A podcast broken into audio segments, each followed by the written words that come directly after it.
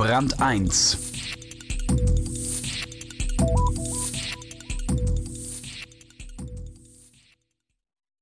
Dass es auch anders geht, zeigt Irland. Ein überaus selbstständiges Land.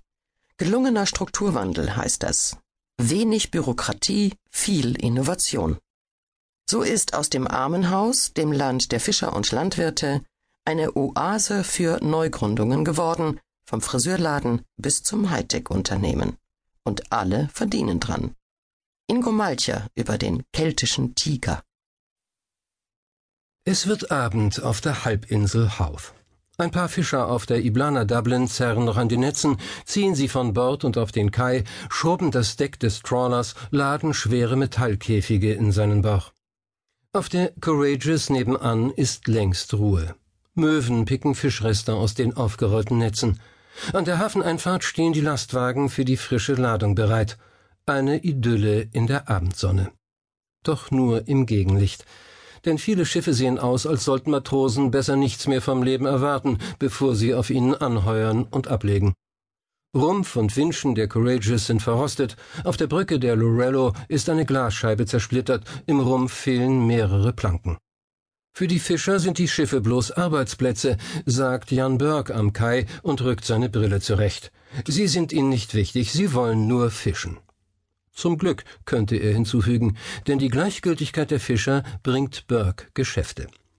Maritime Management heißt seine Firma. Braucht ein Fischer ein neues Schiff, kommt er zu Burke. Er beschreibt ihm, wie es aussehen soll und was es kosten darf. Burke findet Schiffsdesigner, eine Werft und liefert. So führt er traditionelle Fischereiindustrie und moderne Dienstleistungsökonomie zusammen. Seine Firma ist die erste ihrer Art in Irland. Neue Firmen, die Neues schaffen, das ist die Politik, die aus Irland ein Gründerland macht. Nirgendwo in Europa werden, gemessen an der Einwohnerzahl, so viele Unternehmen gegründet wie in Irland.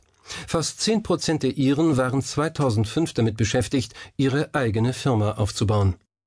Mit durchdachten Programmen fördert der Staat ehrgeizige Neustarter. Fragt man Tom Hayes nach seiner Rolle beim Projekt Selbstständigkeit, nimmt er ein weißes Blatt Papier vom Stapel und schreibt Zahlen darauf. Jährlich erreichen uns 1500 Anträge auf Unterstützung, sagt er.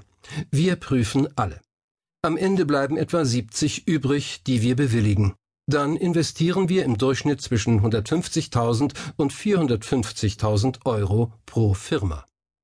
Zahlen sind sein Leben, Zahlen und Strategien. Tom Hayes ist hauptberuflicher Firmengründer bei Enterprise Ireland, einer halbstaatlichen Agentur, die angehenden Unternehmern zur Seite steht. Hayes hat graues Haar, trägt einen dunklen Anzug mit blauem Hemd und blauer Krawatte. Ein ruhiger Typ, der wenig Worte macht und schnell konkret wird. Wenn er sagt, er ziele auf Zukunftstechniken für die Wissensökonomie, ist das nicht die Phrase eines Kleinstadtbürgermeisters, sondern der Maßstab eines Beamten, der weiß, dass Irland Hightech braucht, keine Billigarbeitsplätze, will es konkurrenzfähig sein. Von seinem Dubliner Büro aus kann Hayes beobachten, wie die Fischer draußen auf See ihre Netze auswerfen. Auf ihn müssen sie wirken wie Relikte einer versunkenen Epoche. Auf seiner Visitenkarte steht High Potential Startups. Das übersetzt er in anspruchsvolle Vorgaben. Bereits drei Jahre nach der Gründung hatte die Firma mehr als zehn Angestellte, einen Umsatz von einer Million Euro und ein Produkt